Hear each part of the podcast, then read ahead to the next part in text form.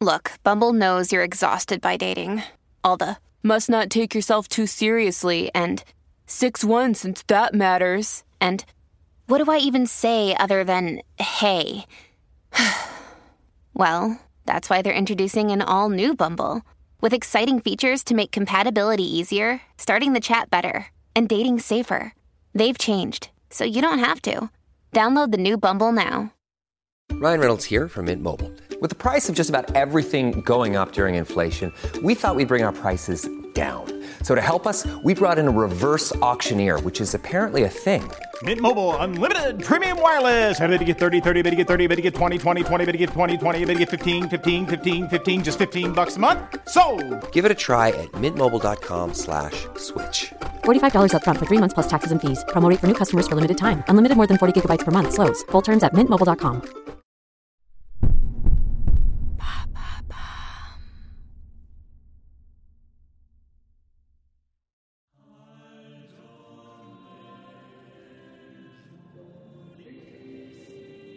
Ce jour-là, on dit que les psaumes auraient pu soulever les pierres, ouvrir les voûtes et s'envoler jusqu'à l'entrée du paradis.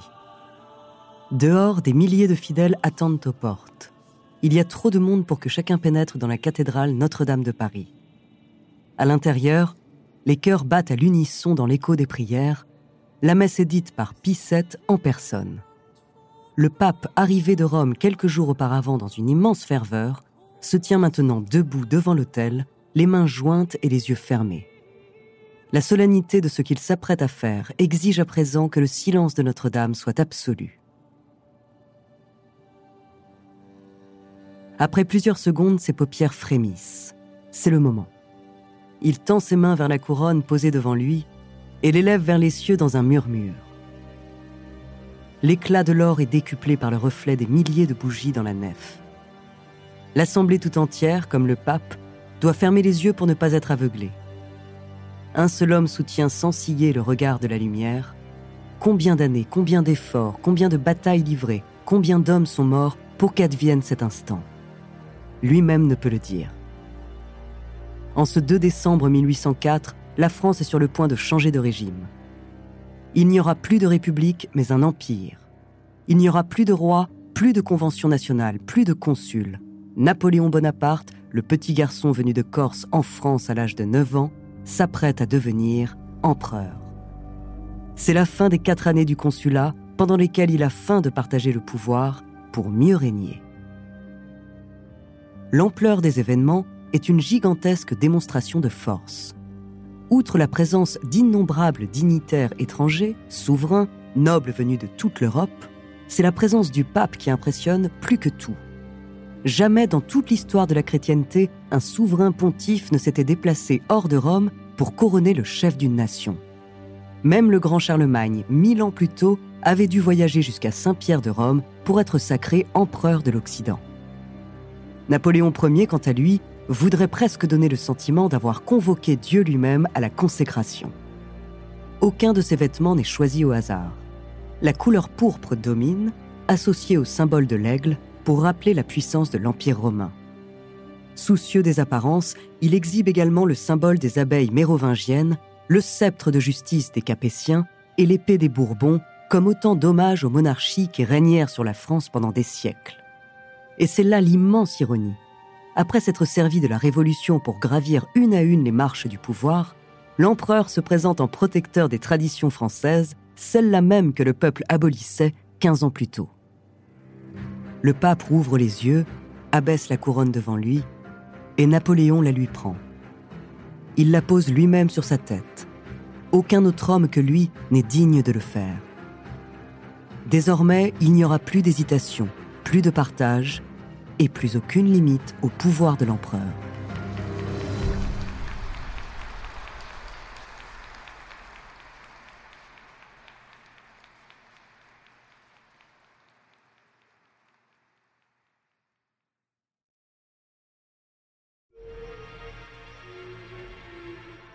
Bonjour, je suis Andrea Brusque, bienvenue dans Les Fabuleux Destins. Cet épisode est le troisième que nous consacrons à Napoléon Bonaparte. Soldat, consul, empereur, conquérant respecté et craint du monde entier, il est l'une des figures les plus controversées de l'histoire de France.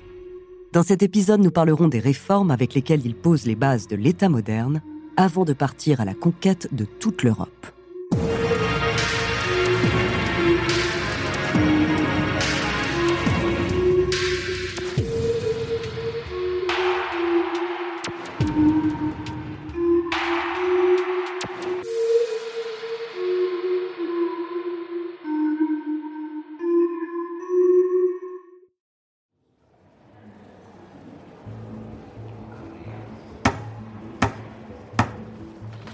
Pour planifier ce fameux sacre, Napoléon a joué sur plusieurs tableaux. D'abord en rédigeant une nouvelle constitution qui, avec le Code civil, institue l'égalité des citoyens, leurs droits et leurs devoirs. Avec la création du Sénat, ces mesures ont jeté les bases de l'État moderne. Ensuite, c'est aussi par d'importants succès militaires qu'il consolide son pouvoir, forçant l'Autriche et l'Allemagne à signer la paix en l'an 1800. Cette période pleine de progrès marque la fin des espoirs de la Révolution. En effet, les assemblées n'ont plus qu'un rôle consultatif.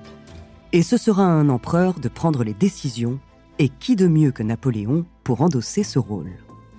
Ainsi, cinq ans plus tard, le couronnement de 1804 renforce encore la puissance de Napoléon, mais paradoxalement, il contribue aussi à le fragiliser. Les pays voisins craignent qu'il n'impose à l'Europe une hégémonie française. L'Autriche et la Russie rompent la paix au sommet de sa gloire et alors qu'il vient de promettre à la France autorité et puissance, Napoléon Ier ne peut souffrir d'aucun affront.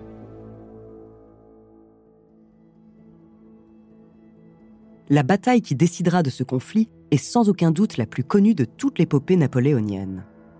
Ce jour-là, l'empereur grave dans les mémoires son succès le plus éclatant. Ce jour-là, il devient l'égal des seigneurs de guerre qu'il a toujours admirés. Ce jour-là, il signe dans le sang son acte de naissance, le chef-d'œuvre tactique par lequel il résonnera dans l'éternité. Le 2 décembre 1805, Napoléon Ier doit vaincre ou périr, et tout se jouera à Austerlitz.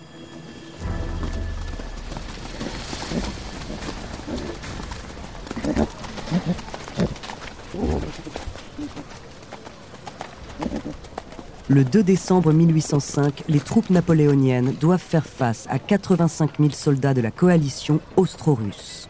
La France, elle, compte moins de 75 000 hommes. Ce matin-là, un brouillard glacial couvre le plateau de Pretzen, occultant partiellement le regard des ennemis postés en surplomb. Dans la brume épaisse, Napoléon fait preuve d'une extraordinaire capacité d'adaptation il repositionne une partie de l'armée hors du champ de vision adverse pour apparaître en très nette infériorité numérique. Les adversaires prennent confiance et en s'apprêtant à charger de front, découvrent leur flanc droit. Quand le brouillard se dissipe, l'empereur donne soudain l'ordre au canon de faire feu et à l'infanterie de charger sans attendre. Surpris, les coalisés perdent l'avantage stratégique et petit à petit sont acculés sur un lac de glace. Totalement à la merci des fusils français, terrifiés, ils ne peuvent plus bouger.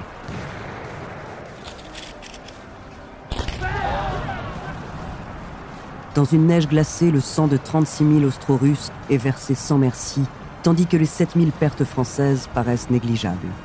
De toute façon, Bonaparte est connu pour n'avoir jamais fait grand cas de ses propres pertes, tant qu'elles ne freinent pas ses victoires. Indifférent, il a coutume de les balayer par la formule glaçante restée célèbre une nuit de Paris refera cela.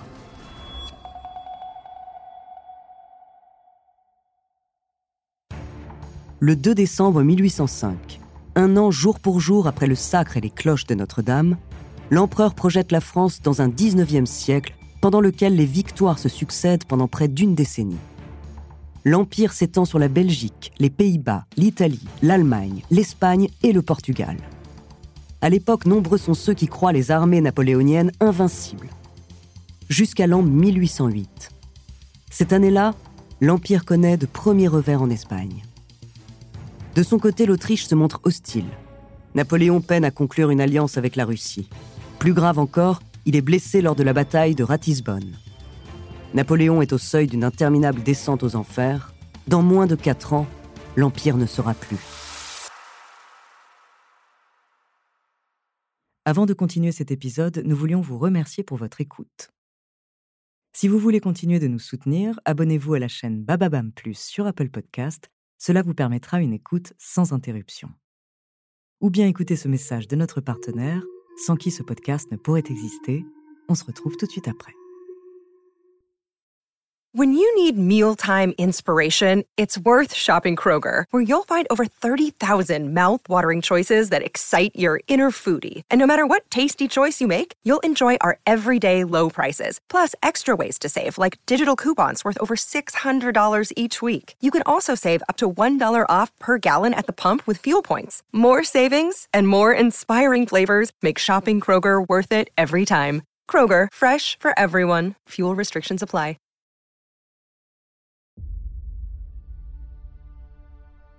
Mais ce qui inquiète le plus l'empereur, c'est qu'après 15 années de mariage avec Joséphine, leur union n'a toujours pas donné d'héritier. Or, l'objectif de l'Empire est aussi d'offrir à la France la stabilité d'une dynastie. S'il veut conserver son pouvoir tout en combattant sur de multiples fronts, Napoléon doit se réinventer. Mais comme toujours, il veut le faire selon ses propres conditions. C'est ainsi que lorsqu'il sort victorieux de la bataille de Wagram en juillet 1809, il fait une audacieuse proposition d'alliance à l'Autriche unir les deux empires par les liens du sang pour sceller la paix. En quelques mois, la décision est prise. Il divorce de Joséphine et épouse l'archiduchesse Marie-Louise d'Autriche. Leur fils naîtra moins d'un an plus tard, la descendance est assurée. L'empereur croit alors s'être rendu de nouveau maître de son destin. Il n'a fait que retarder l'inévitable. Au cœur même de l'Europe dont il est le maître, son pouvoir continue de vaciller dangereusement. En 1812, des tensions de plus en plus fortes naissent avec la Russie, État pourtant allié depuis plus de cinq ans. Napoléon veut interdire à tout navire sous bannière britannique l'accès au port du continent pour mettre à genoux l'économie anglaise. Malgré les avertissements français, la Russie refuse d'opérer ce blocus et continue de commercer avec l'Angleterre. En 1812, la France finit par déclarer la guerre. Cette campagne, la plus ambitieuse de l'ère napoléonienne, va causer la chute de l'empereur il ne s'en relèvera jamais. Lorsque l'armée quitte la France, rien ne laisse pourtant présager une quelconque débâcle. Jamais Napoléon n'a levé une telle armée. Au total, ce sont 600 000 hommes qui marchent vers Moscou. Il serait insensé de croire que les 200 000 soldats russes pourront résister à cette déferlante. Dès la première bataille, à Smolensk, les troupes russes sont effectivement contraintes de se replier dans le désordre, subissant de très nombreuses pertes. Mais après ce succès, les troupes impériales n'avancent plus que dans un cauchemar. L'adversaire applique la stratégie dite de la terre brûlée. Jour après jour, les Français pénètrent dans des villes en feu. La profondeur abyssale du pays permet à l'armée du tsar et aux civils de reculer sans cesse, ne laissant derrière eux ni refuge, ni bétail, ni vivres. En parallèle, des escouades russes harcèlent les Français, les ralentissent et tuent nombre de soldats.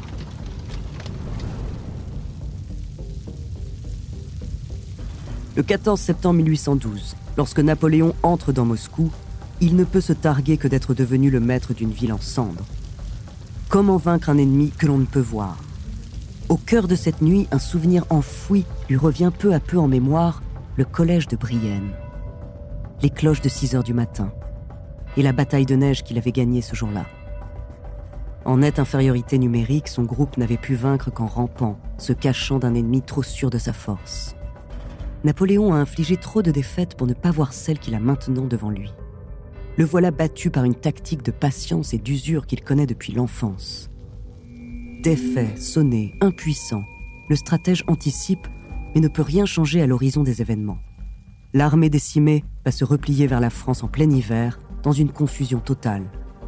Les monarchies voisines vont en profiter pour s'allier de nouveau et fondre vers Paris.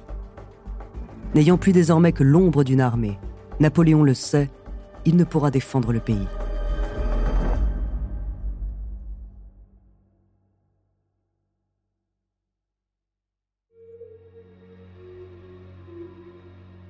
Merci d'avoir écouté cet épisode des Fabuleux Destins, écrit par Clément Prévost, réalisé par Gilles Bavulac.